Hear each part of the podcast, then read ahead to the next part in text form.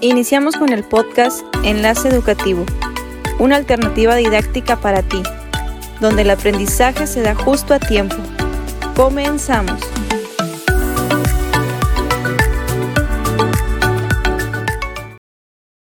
Hola, bienvenidas, bienvenidos a su podcast Enlace Educativo. Bienvenidos todos los educadores que están comprometidos con esta labor educativa. Bienvenidos a este espacio de diálogo y de comunicación. Mi nombre es Denise Avilés, mi compañero. Israel Ponce, hola Denise. Un gusto otra vez coincidir contigo en este proyecto que estamos realizando, ya nuestro séptimo episodio. Y ha sido un proceso de trabajo, de reflexión, de análisis entre nosotros, entre la experiencia. Y bueno, ya pronto también vamos a tener algunos invitados para que desde su expertise nos platiquen, nos refieran y sobre todo tengamos elementos para seguir trabajando dentro de la práctica docente que, realizamos diariamente. Y bueno, hoy tenemos un episodio muy interesante. Denis, ¿quieres platicarnos? Sí, quiero agradecer antes de presentar el episodio del día de hoy a nuestros podescuchas por estar pendientes cada viernes de una nueva emisión. Gracias infinitas a todos y un abrazo a la distancia. Hoy queremos compartir con ustedes un tema relevante que es el de disciplina positiva. Hemos escuchado quizá el término en algún espacio educativo, ya que últimamente las nuevas formas de educar a nuestros niños se han situado en este término. Es un modelo que aplica para padres de familia, pero también aplica para las escuelas. Y con la disciplina positiva, nosotros podemos tener acceso a través de su implementación a formar personas responsables, que sean respetuosas y que son parte de un colectivo social. Me parece que la disciplina positiva nos da bastantes elementos para poder trabajar de manera que trascienda hacia sus conductas. Esta disciplina nos puede brindar grandes herramientas para poder desarrollar tanto en niños, pero también en adolescentes y en adultos habilidades que nos sirvan para convivir en sociedad, que ha sido yo creo el coco dentro de las escuelas y dentro de los grupos, esto de aprender a interactuar con los otros, aprender a desempeñarnos en diversos escenarios, pero de manera efectiva es decir, fungir un papel en la sociedad basado en una conciencia colectiva. ¿Qué te parece, Israel? Fíjate que en las últimas dos o tres décadas ha tomado una influencia muy significativa dentro de los espacios educativos, dentro del mismo sistema educativo.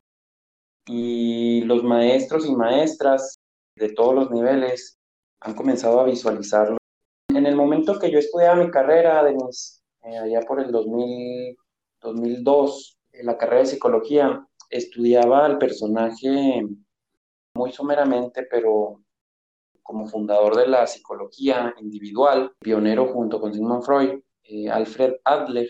Él, bueno, tenía principios muy interesantes, pero él es como el pionero de esta, de esta tendencia.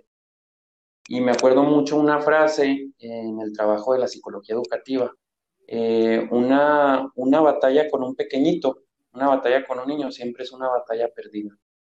Es decir, el imponerse los castigos, las sanciones sin un motivo, sin una consecuencia, de alguna manera más que formadores en el aspecto positivo, son unos obstáculos, situaciones que se convierten en conflictos en el alumno. Entonces, los discípulos de Adler, y bueno, estoy remontándome antes del siglo XX, 1890, empieza este término. Y ahorita que reflexionaba, Denis, de los maestros lo comienzan a tener en cuenta.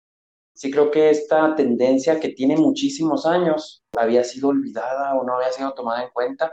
Es una tendencia muy interesante justo que venimos en podcast anteriores tomando las emociones, es una tendencia tremendamente trascendente en relación a las emociones. Y bueno, pues vamos platicando, Denis, porque creo que esto da pauta y da referente para nosotros mismos y para los agentes educativos que nos están escuchando en este momento. Sí, ahorita estaba pensando en lo que comentabas el estudio de la conducta pues trasciende desde siglos anteriores, así tú hacías la referencia desde el siglo XVIII.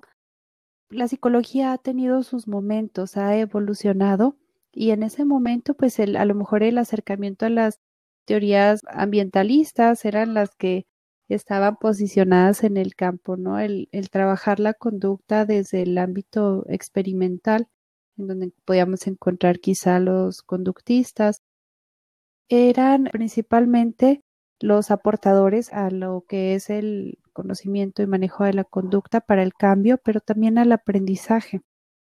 Entonces, si nos remontamos, pues la experiencia nos dice que el objeto de estudio en ese entonces, que era la conducta, en la última década es cuando hemos visto un despunte de esto de la psicología positiva.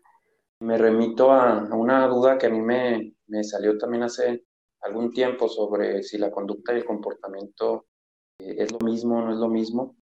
Y bueno, esa, esa inquietud me llevó a, a buscarle, a analizarle y me encuentro, bueno, pues igual como es en las ciencias sociales, ¿verdad? Pugnas, debates y sobre todo diferencias, pero el posicionamiento que yo tomo y, y, el que más me gusta es que el comportamiento es una situación inconsciente, ya es una situación que caracteriza al ser humano sin necesidad de una conciencia como tal y la conducta todavía tiene un grado de conciencia.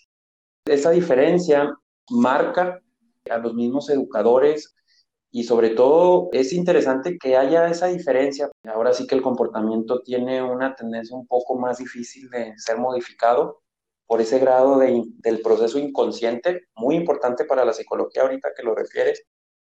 Conducta viene de, bueno, del mismo, del mismo término conducir, pero es un acto consciente.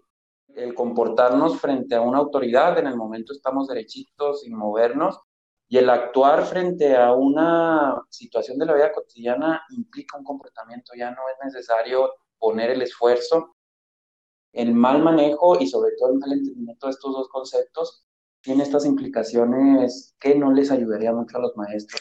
Y qué bien refieres que todo viene de la psicología, pero esa parte transdisciplinar que hemos platicado durante todos los podcasts y que la gente educativo, que a veces los maestros, no, pues mándalo al psicólogo, no, pues yo no soy psicólogo, yo no soy psicóloga, no, yo no soy experto en conducta, porque cada agente educativo pues tiene una expertise de su manejo, su planificación, su proceso de evaluación, su desarrollo de la dinámica didáctica.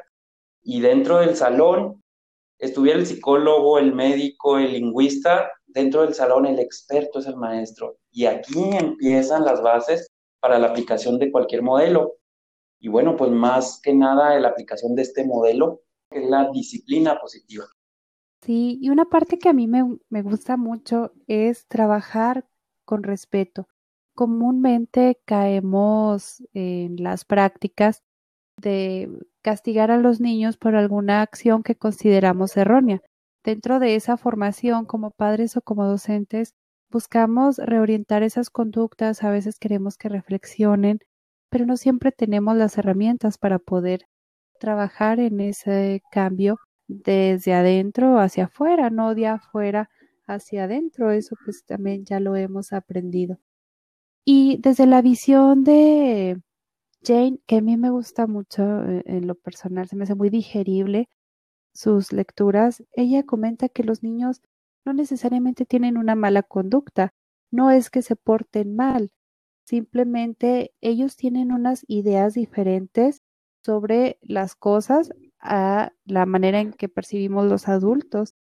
Es decir, lo que para nosotros es una mala conducta o lo que nosotros es una disciplina, para ellos es la búsqueda a la solución de algunos problemas a los que se enfrentan, a esos desafíos cotidianos. Con las herramientas que tienen, pues es la manera en que ellos actúan. Entonces, ¿qué debemos hacer? Hay que animarlos, hay que estimularlos, acompañarlos a sentirse bien, que son parte de este ambiente, que son parte de esta familia, que son parte de este salón de clases y poco a poco, una vez que ellos se sientan, que tengan este sentido de pertenencia, pues entonces podemos ir cambiando las direcciones, pero paso a paso, es un proceso, no se va a dar de una semana a otra, sino que cada experiencia puede ser un reto y una oportunidad también a la vez. Debemos de motivarlos para que ellos observen y aprecien cuál fue el comportamiento que hicieron. En esa misma interacción dentro del salón de clases, eh, con las personas afines, ahí está la clave de lo que busca este modelo de disciplina positiva. Si solamente tomáramos el propio término de disciplina, muy usado por los maestros, y yo creo, Denis, desde hace mucho tiempo, en el sentido de guardar la disciplina, caíste en una falta fuera de la disciplina, tienes actitud indisciplinaria. El término puede referir a muchos aspectos, pero el más importante y sobre todo la definición que implica es visualizar a la disciplina como, como ese conjunto de aspectos, situaciones, reglas, normas al proceso contextual del conjunto de, aspectos de la conducta, del comportamiento para estar en el equilibrio y en, la armonía del, contexto. Y este eh, elemento es muy rico para el, para el docente porque el, conjunto de normas y reglas pareciera que estamos haciendo un sinónimo de sanciones y castigos. Simplemente es la forma de organización y esa forma de adaptación tiene sus pautas. Y bueno, habría que quitar ese estigma de referir normas, reglas como algo que conlleva o que lleva implícitamente las palabras sanciones, castigos, consecuencias. Disciplina, nos imaginamos muchos maestros en este momento mantener las sillas alineadas, eh, las personas eh, participantes con su uniforme, no, no, la disciplina va más allá. Y, quitarle esa rebaja que se le ha hecho al término es, es bastante importante y eso es la aportación que hace este modelo de trabajo, este modelo de intervención, en donde, bueno, lo refuerza con la palabra positiva, disciplina positiva, en donde esa forma de adaptación, esa forma de interacción, es todo lo contrario a lo que a veces el maestro ha desestimado dentro de su misma práctica docente. La disciplina positiva, por ahí me encontraba hace un tiempo a una alumna de Nisaí de la Universidad Pedagógica Nacional del Estado de Chihuahua, de maestría, y me decía, no, es que disciplina positiva quiere decir que evitas los castigos, evitas las sanciones yo creo que el ser social, la dimensión social, tiene los dos extremos y no solamente se va al extremo bueno o al extremo malo. Para visualizar al ser humano dentro de esa sociedad, pues implica que a veces hay consecuencias y recompensas. Entonces es muy, muy importante tener claridad en el mismo término, en el uso que tenemos ya en el sentido común dentro del gremio magisterial de entender la disciplina y que revoluciona el modelo y da una nueva visión de entender la interacción que se necesita tener que están alrededor del mismo alumno y alumno. Un elemento importante de la disciplina positiva es la exigencia y la firmeza. Con respecto a lo que decimos a nuestros estudiantes o a nuestros hijos y ellos cómo lo perciben, o sea, qué tanto podemos sostenernos en si lo puedes hacer, no lo puedes hacer hay un nivel de exigencia. A veces podemos irnos a un extremo, nos vamos a, por el lado autoritario, por así decirlo, en donde el nivel es elevado. Pero esto no nos permite que el niño sea autónomo porque siempre se va a estar exigiendo demasiado para poder complacer al adulto o a la persona que lo está criando. Y del otro lado del autoritario, pues tendríamos el, lo opuesto, que es un estilo permisivo.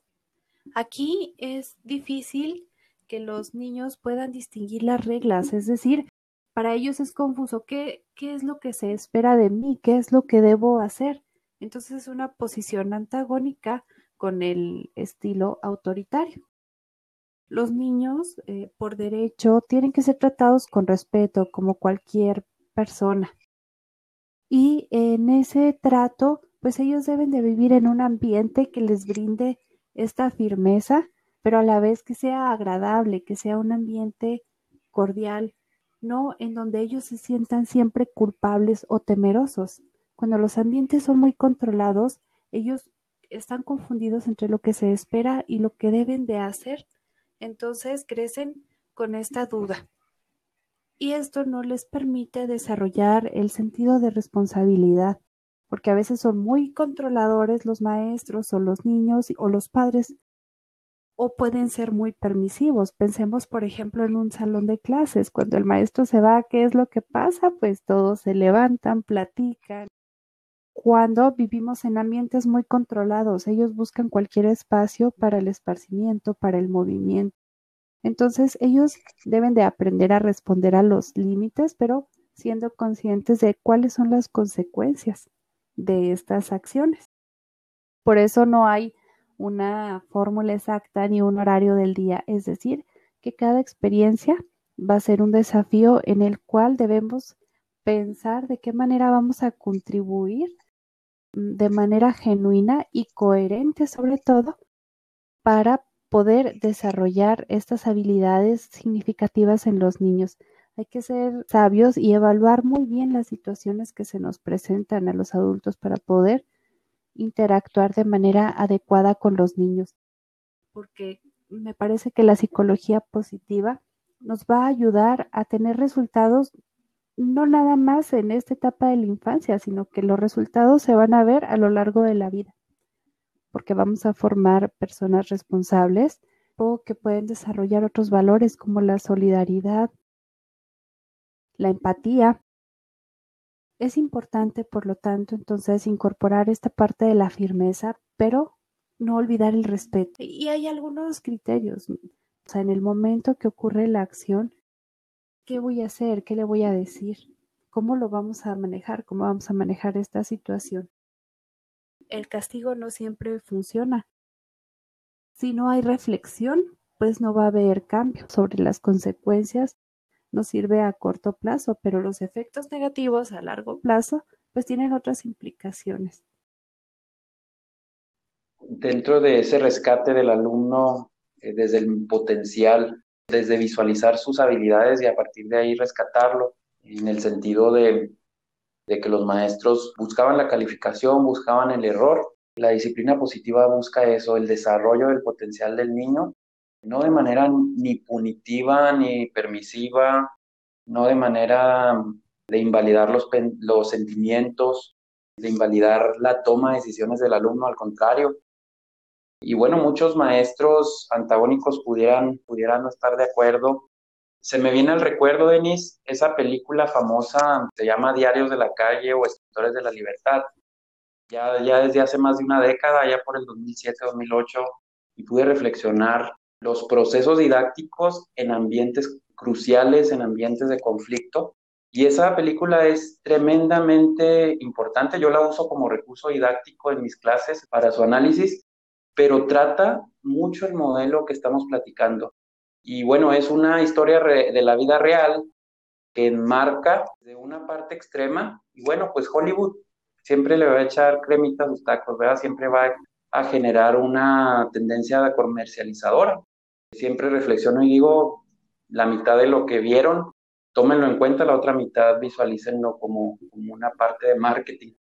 Y enmarca muchas actividades que pudiéramos reflexionar respecto a tomar el potencial del alumno, no visualizar los castigos, no visualizar los comportamientos como algo negativo, sino visualizarlos como un proceso de historia. Se puede formar de manera trascendente un poco o un mucho dentro del mismo contexto, hacia un grado de conciencia del alumno. Es muy interesante yo creo que la temática nos da para mucho, como muchas temáticas, Denis. Sin embargo, bueno, pues el tiempo siempre nos, nos tiene limitados, pero lo bueno, Denis, es que tenemos muchas más semanas para seguir compartiendo y reflexionando sobre nuestros temas. Y con esto, pues termino mi participación de hoy, Denis.